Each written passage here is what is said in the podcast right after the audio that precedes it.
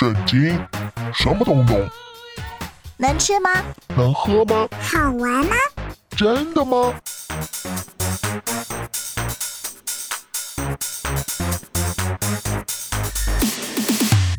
圣经鸡尾酒，干杯！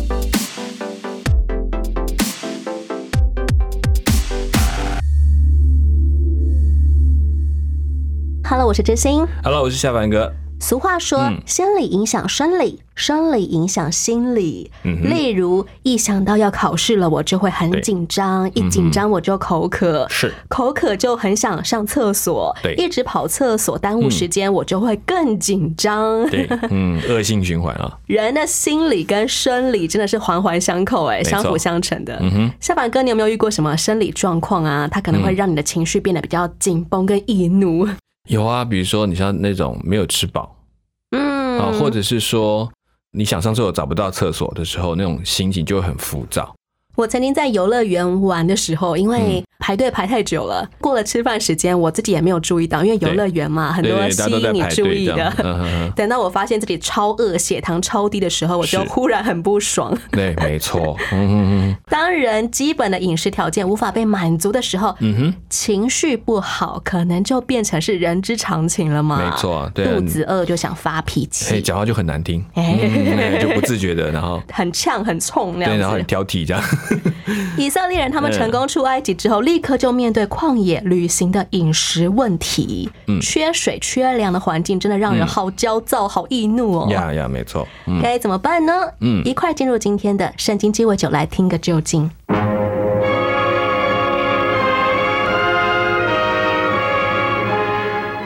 在云柱的领导之下，以色列众人就从红海开始了他们的旅程。围绕着他们四周的景色实在凄凉，空旷的、光秃的山头以及不毛之地。然而，他们还是快乐的成了自由人。爸，哦，好热哦，我口好渴哦。孩子，大家都口渴，我们三天没看见水了。你的妹妹今天早晨把最后一点水都喝完了，希望不久就能找到水。一点水都没有吗？连一滴都没有啊！队伍的前面突然发出了兴奋的欢呼声。终于找到水了，有水了，大家可以喝个饱了。孩子，他们找到水了，他们已经找到水了。现在我也看见了水，这是一天所看见最美好的东西了。让我跑到前面去装满我的杯子，可不可以？当然可以，孩子，你去吧，快去。哎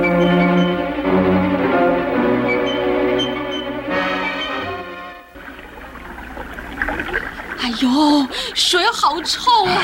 管它臭不臭，我们都得喝。哎呦，好苦啊！苦苦苦的不能喝，说不定有毒啊！啊，爸妈，我们是不是都会渴死啊？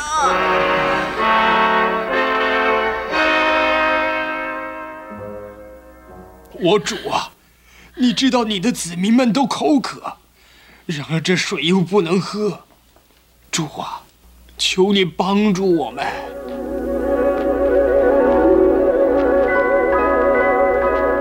上帝把一棵树指示给摩西，告诉他把一个树枝丢在水里，就这样水就变甜了，所有的人和牲口都有水喝了。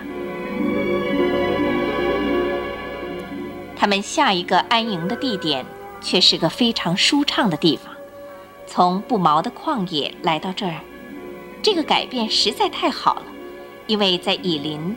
这里有十二股水泉和七十棵棕树。哎，云柱又升起来移动了，不知道我们下一次要在什么地方安营哎。是真的，云柱在向逊的旷野方向移动着呢。你可知道，我实在有点担心了。我们从埃及带出来的口粮越来越少了。那也难怪，我们离开那儿也快一个月，我们的狗粮吃光以后，这好几万人要怎么办呢？哎，朋友，我家人口要比你多，要是我们朝旷野去，那没有地方买食物，大伙儿准会饿死的。这一个一个的饿死。哎，我要跟几个长老到摩西、亚伦那儿去问问他们。我们巴不得早死在埃及还好，那时我们坐在肉锅旁边吃得饱足。现在可好了，你们把我们领出来到这旷野，是要叫我们大家都饿死在旷野啊？啊，就是说嘛，就是说嘛。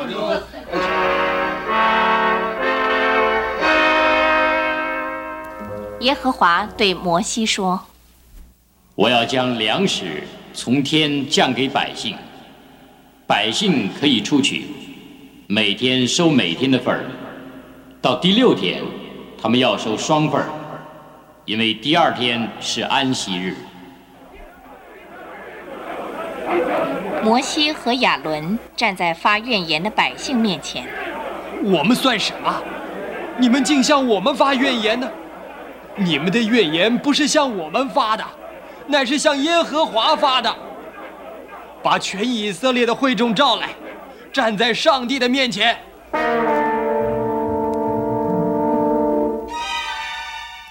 正当亚伦对全会众说话的时候，他们向旷野观看，耶和华的荣光在云中显现了。这荣耀是他们从来没有见过的。耶和华吩咐我对你们说：“到黄昏的时候，你们要吃肉；早晨必有食物可让你们吃饱。”那天晚上，有鹌鹑飞来，遮满了营地。百姓们吃饱了肉。第二天早晨，他们出去观看。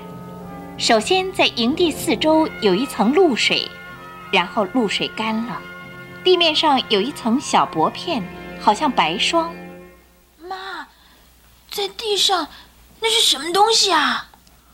我不知道，去问你爸爸。是什么啊？大家都在问呢。同胞们，请注意，昨天晚上你们吃了你们要吃的肉，现在大家看看，在地上是耶和华允许给你们的粮食。啊。粮食啊，哎呀，看起来怪怪的，是不是啊？这是上帝的吩咐，每人要按个人的需要和家里人口多少来捡取所需要用的，不要多收，也不要剩下来留到第二天早上。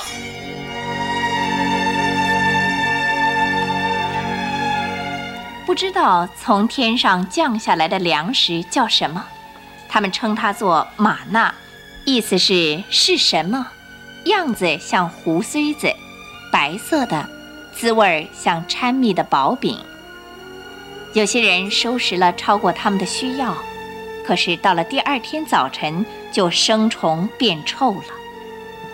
头五天，你们要照每天需要的收起来，不可多收。可是到了第六天，你们要收双倍。那一天的马纳不会变坏，你们可以在第七天吃，因为那一天是安息日。在安息日，地上没有马纳，在那一天，你们不可工作，要安息。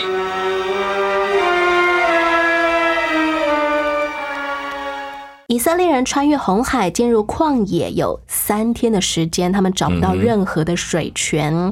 唯一他们终于找到水了，结果是苦的。嗯，马拉那个地方就是苦的意思。对，当地的水苦呢，可能是因为含盐分的矿物质太高了，是，所以喝起来就会是苦苦的感觉，苦涩的味道。嗯，上帝的解决办法怎么会是砍一棵树丢下去呢？嗯嗯嗯，这是什么神奇的综合水质的一种植物吗？这个是很有趣，有人真的做研究，哎，去查到底什么树可以让这个水的水质改变。他们突然发现有一种树叫辣木，就前一段是很有名的健康食品。它的种子，因为它们生长地区就在那种高盐分地区，所以它种子在外层都会有一个覆盖的一个物质啊，所以那个物质会到把水中那个盐分给吸收掉，所以他就把那个树哦丢进去，说那个那个种子泡在那种盐苦的水里面，它可以把那个盐分吸收，然后沉淀到最底层，上面的水就变成是甘甜可以喝的水。好像明矾的效果。哎，对，很像，但是但是明矾是沉淀物质，但是它是那个是比较生化膜，它可以把那个吸附过来，然后转换那个物质。这件事情当然是可行，可是呢，要多大一棵树才能做成这么水呢？这是另外一个大问题。所以有人说，虽然是可能是辣木，可是这个辣木要长什么样才有办法把这么厉害的把这个整片的水都给弄干净，让这么多人喝，这是另外一个大问题要解决。这种概念好像现代人在煮火锅的时候都讲求，如果你怕吃太油呢，你就要丢一大把金针菇下去，它可以吸油。对对，或者是大白菜，它会把那个辣油给吸掉，你就不用吃到那么多油分。那 可是那个白菜放进去不浪费了吗？又不自觉把它吃下去。显然，当时候以色列人的知识并不知道到底什么样的植物可以综合矿物质，是没错，但上帝知道。嗯哼，现代人我们常说一肚子苦水，是我们讲到吐苦水的时候，通常就是指抱怨嘛。嗯，对，好像没什么人喜欢听别人一直吐苦水。对。嗯那么，上帝是不是也不太喜欢听人抱怨呢、上帝倒不是不喜欢听人抱怨，而是人的抱怨常带有后面的一个问题是开始否定上帝的能力跟存在，你在质疑他，就是你害的，到然后都是你找的，那你你有办法帮我解决啊？你真的有那么聪明吗？就是我的抱怨的背后，它遗憾是这个，然后你在诉苦，那又不同了。我在对我的爸妈诉苦，不是他有没有能力解决，是我希望他明白我的辛苦。倾吐我们的负面情绪。，对，有的抱怨说，为什么你把它搞成？为什么上帝你把事情搞成这样？为什么你会把事情做成这样？真的是让我觉得不解，这样子。甚至结论就是我不要理你了，我要离开你了。弃掉你了，你与我何关呢？这才是上帝不喜欢的一个结果。对你倾心吐意的诉苦，上帝是听的，而且会贴近你的。上帝不喜欢的不是我们的吐苦水本身。对对对。嗯不过讲到人，如果嗯缺水啊、渴的要死的时候，嗯当然会抱怨啊。啊，没错，嗯，不说抱怨的话的话，我们要说什么话呢？对。其实你看他们在抱怨的诉过他们水很苦这件事情，上帝并没有因此降下很大的责罚在他们身上，反而是他们后来用这个方法去跟上帝去讨。去抱怨说，你如果可以，你就应该这样做。那我怎么会把我们带来这种地方？那个时候才开始后续的刑罚才开始出现。当上帝嗯叫他们砍一棵树丢下去的时候，并不是一个不耐烦。好啦，好啦，好啦，嗯我就告诉你们怎么做了。对，没错。上帝是很欣然愿意回应他们的困难的。对，他就把这个事情解决了。很多时候我们都会觉得，好像如果我对人抱怨，别人就会很不耐烦的答应我。嗯、没有错，没有错。好像抱怨本身就是一个不应该的事情。哎，那其实，在这个里面还有一个特别的含义。为什么把树丢下去？那在比较灵异式的解经会提到说，它是把真正的生命丢到这个死寂的地方，就会产生改变。哦，其实，这以色列，他们是要需要是真正的生命，他们生命好像一潭苦水，每个都在那里诉怨抱苦，然后都到最后，当主的生命真的进入他们当中，就可以把这一切抱怨变为甘甜，有这个含义在当中。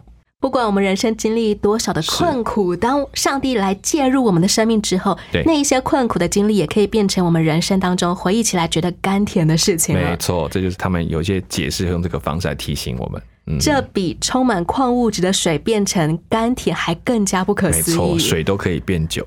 哇，亲爱的朋友，你有曾经想象过你人生当中最痛苦的经历，能够在上帝手中变成像糖果一样吗？嗯哼，当上帝把苦水变成甜水之后，他讲了一段让人有些匪夷所思的话。是，你若留意听耶和华你上帝的话，嗯，又行我眼中看为正正的事，留心听我的诫命，守我一切的律例，嗯我就不将所加与埃及人的疾病加在你身上，嗯，因为我耶和华是医治你的。这段话是什么意思呢？是不是说，如果我不乖乖听上帝的话，上帝可能就会像在埃及降下十灾那样，例如赐给我一个癌症之类的呢？其实你注意到他在讲的有一些东西，可能要配合一点时代的状态。说，假设在他们活在那个时代，他们其实对很多卫生习惯、公共卫生的概念并不是那么熟悉的时候，很容易让自己暴露于一些很容易产生疾病的环境当中。可是当他们谨守上帝许多关于卫生的教训的时候，他们就自然远离这些疾病的妨害、它的影响。所以反过来也是提到说，当我们愿意遵守上帝提醒我们的话，是让我们远离那些可能使我们犯罪或者承受犯罪后果的事情。你自然就得平安，你就活在他的生命当中，就把保护里面。这段话是不是有点像幼儿园老师跟小朋友说：“你如果乖乖洗手，你就不会拉肚子；你如果吃完饭有刷牙，你就不会蛀牙。对，”这样的意思。有点类似来说，我们叫基本的，你做到了这些这些东西的防止，你说不做，不要这样，不要。其实最大原因是因为保护你的身体，不是因为老师这样做很开心，那不一样。嗯嗯，所以他就说，其实这些是使你得好处的，提醒他们不是在管你们，是让你们活得健康。很多时候，我们也像小朋友一样，我们不明白上帝为什么要给我这一些的诫命和律例，嗯嗯嗯嗯但我们需要认知到的是上帝的属性，他一定是为了爱我们的缘故。也教你怎么去真正好好善用你的生命。然后开始拿吸尘器啊去吸地板，哇，好棒哦，东西可以吸进去。那你看小朋友就开始把什么都拿进去吸，然后最后会发生什么？就是烂掉了。要提醒这件事情，嗯，所以我们需要信任上帝，在我们还不明白的时候，对他一步一步的教我们怎么做。先来听一首欢乐的歌，由喜乐全乐团所演唱的，他是供应你的上帝。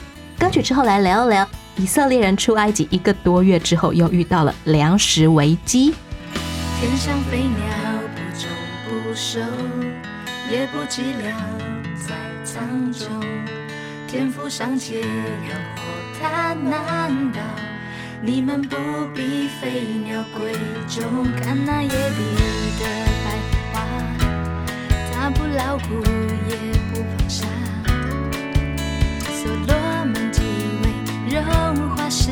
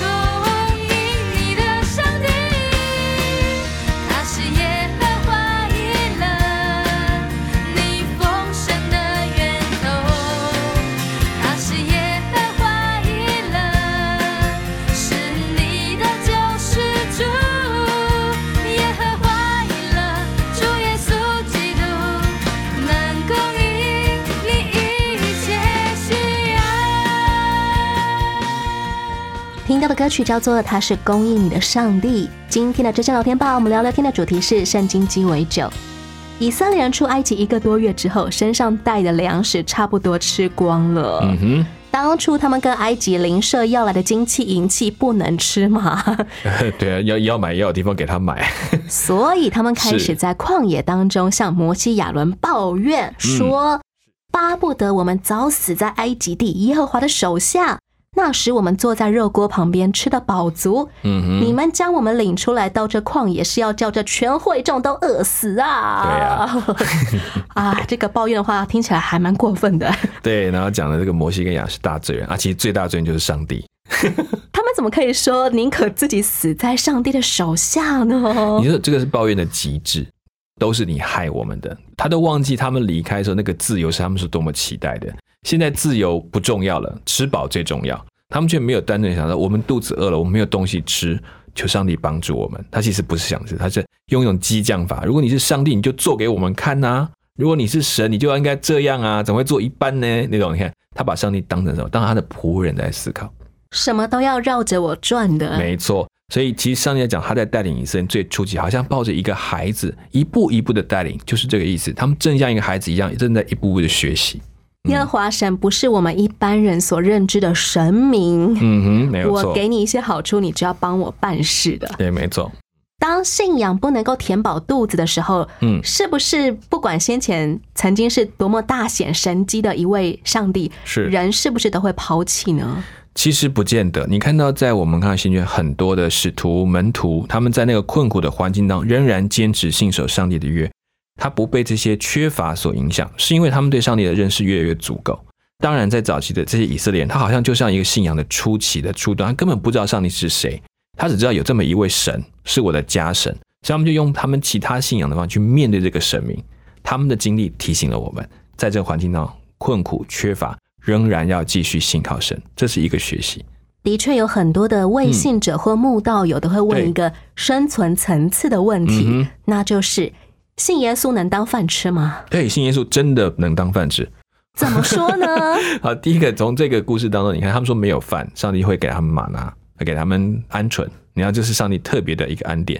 对我们今天来讲，其实你每一天在能够去工作，获取你的薪资，然后来养活自己，做菜给自己吃，请问这些哪一样不是上帝的恩典？或者换个角度来讲，每一个菜蔬的生长，难道你说你种了它就应该长吗？这都是我们太习以为常的恩典，所以他会说。他能给我当饭吃吗？是他当然能，只是你不以为那是他给你的。包括我们生存层次需要的阳光、空气、水，对，就在你的旁边。我们都不认为那是上帝恩待我赐给我的。对，你可以每一次买瓶装水都会问自己说：为什么原来上帝给我这么好的水，叫我要天天要花钱去买？谁搞的鬼？对不对？上帝听完以色列人对于粮食的抱怨，就对摩西说：“是，我已经听见以色列人的怨言。嗯你告诉他们，到黄昏的时候，你们要吃肉，早晨必有食物得饱，是你们就知道我是耶和华你们的上帝。”嗯以色列人是不是非得要有求必应才会相信上帝啊？我觉得他是因为他在信仰初期当中，有一些人他真的是用这个方法来验证他的神是不是真的。所以他其实抱着的是不幸的心，我要看看你能做到什么程度才是我的神，而且用他的私欲才是他的主宰。我要到这样，你才是。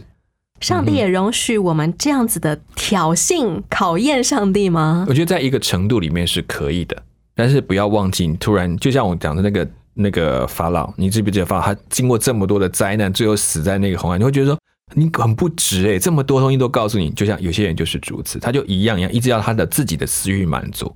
可是有些人是真的他在疑惑，他也在观看，突然就降服下来说对你就是神，他就再也不用这种方法去试探神，也有。接下来，上帝赐了什么食物呢？是晚上有鹌鹑飞过来，就是鸟肉；嗯。白天有玛纳，好像露珠一样降下来。嗯哼，我查了鹌鹑的资料，发现它不仅仅是一种肉品，嗯，很像鸡肉，鹌鹑肉跟鹌鹑蛋比鸡蛋还要高级滋养品哎，没错啊。它对人类的脑神经发展很有帮助，而它的蛋白质、维生素、铁等元素含量都比鸡肉还要高，嗯哼，脂肪和胆固醇含量却远远低于鸡肉。嗯哼，看来上帝不只是求肉就给肉，是，还给了很高级的肉。对啊，嗯，看了自己都很想尝尝看。我比较干一点就对了。下凡哥有吃过鹌鹑肉？有我们这有些它有点像那种雏鸡或猪鸡这种小型的鸡种，当然它给飞，但是飞的具体其实很有也很有限的。你要飞从东方飞，我们讲那一大批怎么飞，我们真的很怀疑。但你看，就是小小的、圆圆的、很可爱的那个肌肉，你把鸡相缩小它的大概三分之一的大小，大概就差不多。其实鹌鹑是一种、呃飞起来不太迅速的鸟，嗯所以它很容易可以被捕捉的。，对，所以它其实是刚刚说呆呆笨笨的，但它也因为它野生，所以它身上的脂肪会少，原因在这个地方。接下来白天呢，有一种嗯、应该算是淀粉类的食物出现了，嗯哼，叫做玛纳。嗯，在希伯来原文的意思就是什么对 what 什么因为以色列人看见这个东西就说这是什么？？Yep，玛纳是一种纯白色、小小圆圆、一粒一粒，好像蔬菜种子的东西啊。嗯哼嗯哼味道吃起来很像蜂蜜薄饼，，Yep，嗯听起来好像有点像是不用烹煮的甜甜的白米饭对，。它可以直接吃的，它在当时讲是可以直接吃的。麻纳是一种天然的谷物吗？到目前没有定论，但是它跟几种东西比较相关，可能跟真菌，就是我们讲菌菇类哦，压出来的时间点。然后另外一种就是我们讲一些昆虫，它们所做的排泄，哦，他们有吃，他们吃到有一些一些食物之后，它会有排泄出来像蜜蜡一样的东西可以吃。那个就像我们知道蚜虫在蚂蚁的窝里面，它们的排泄物就是就是蚂蚁要的东西，就是类似这样模式，所以它会产生在很多亮片的一片一片在什么在旷野当中，它不是这样说法，有这几种，但这两有些昆类跑不掉。虫会排出一些甜甜的像露珠一样的东西。是是没错，嗯哼以，色列人每天早上都要早起，按自己家的饭量去捡拾嗯玛纳。对，等到日上三竿的时候，玛纳就会被太阳照而融化了。是是是，嗯为什么摩西不许大家收了玛纳没吃完，又留到隔天呢、在教训当中，我觉得摩西是提醒他们，就一天取他当得的量就好，要相信明天还会有。你知道我为什么要多存一点？很简单啊，我怕明天没有怎么办？是啊，就像玩很多游戏的时候，他每天都给你一笔钱让你去玩，你如果有把握，你就把它用光光，没关系，反正明天还会有。可是我没有把握，我留一点，万一明天没有就可以再用。那这是我们想法，所以同样的概念，摩西要提醒他们，你对上帝的信心，日用的饮食，今天加给你了。是不是从卫生条件也很有可能，它的原理就是你存太久都会发臭的。呃，我觉得它是这个东西，他讲的确实没有错，第二天就一定会发臭，你就不能吃。其实就在警告他们，也其实这是一个很大的学习，因为实在找不到什么东西像这样。有很多东西是它其实日上三竿之后，不是不用等你收在罐子里面，它时间到它就是坏掉了。那但是它可以保存一天，就刚好一天，我觉得是很重要的对于以色列人的提醒。很特别的食物竟然只能够保存一天哎，对，而且对于以色列来讲，这个逃难的民族哦，最喜欢存东西。是啊，最喜欢保险，所以在摩西的教导，你会发现打破他们心里面在信心上很大的障碍，就是你要什么都要保险，什么都要预备，然后呢，反而忘记了你的上帝。当人人都靠自己家里要有存粮的时候，感觉自己才有筹码，才会有信心的时候对你那，个时候心就很自然会有，当然还有嘛，就会忘记要依靠上帝了。是的，一天的力量，一天支取，明天没有东西了，那我知道明天上帝还会对，赐给我的明。天的力量要来。每一天，上帝一定会供应我们，所以我们需要把这样子的信心放在上帝身上，而不是是放在我的存款银行的户头里面的数字上面。没错，亲爱的朋友，如果你对于生活当中有任何的忧虑，也可以来学习以色列人如何支取玛纳的这个信心的学习功课。每天的信心是跟上帝来支取的，不是把它存到慢慢来用的。你放心，交给上帝，上帝为你预备前面的路。节目的最后，让知心和你分享这首歌，叫做《不要为明天忧虑》。我是知心，我是夏凡哥，空中再会喽，可以，拜拜，拜拜。我要天天来祷告，莫找你，亲近你，就可以定睛于你，知你心意。我要天天来祈求你的国，你的意，就可以不再忧虑，一切